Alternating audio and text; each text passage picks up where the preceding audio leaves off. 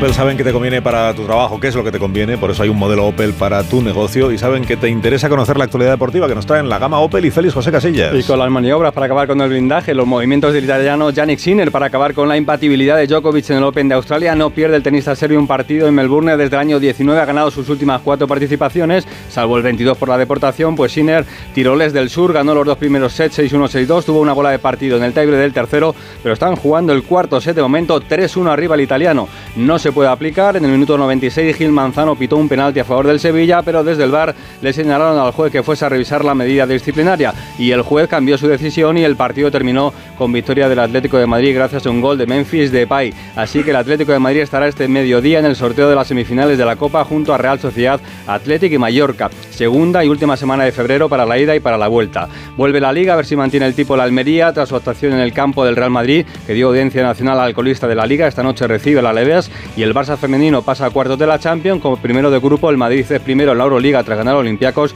y estamos hoy 26 de enero a seis meses de que unos barcos, no camiones, en el Sena inauguren los Juegos Olímpicos de París.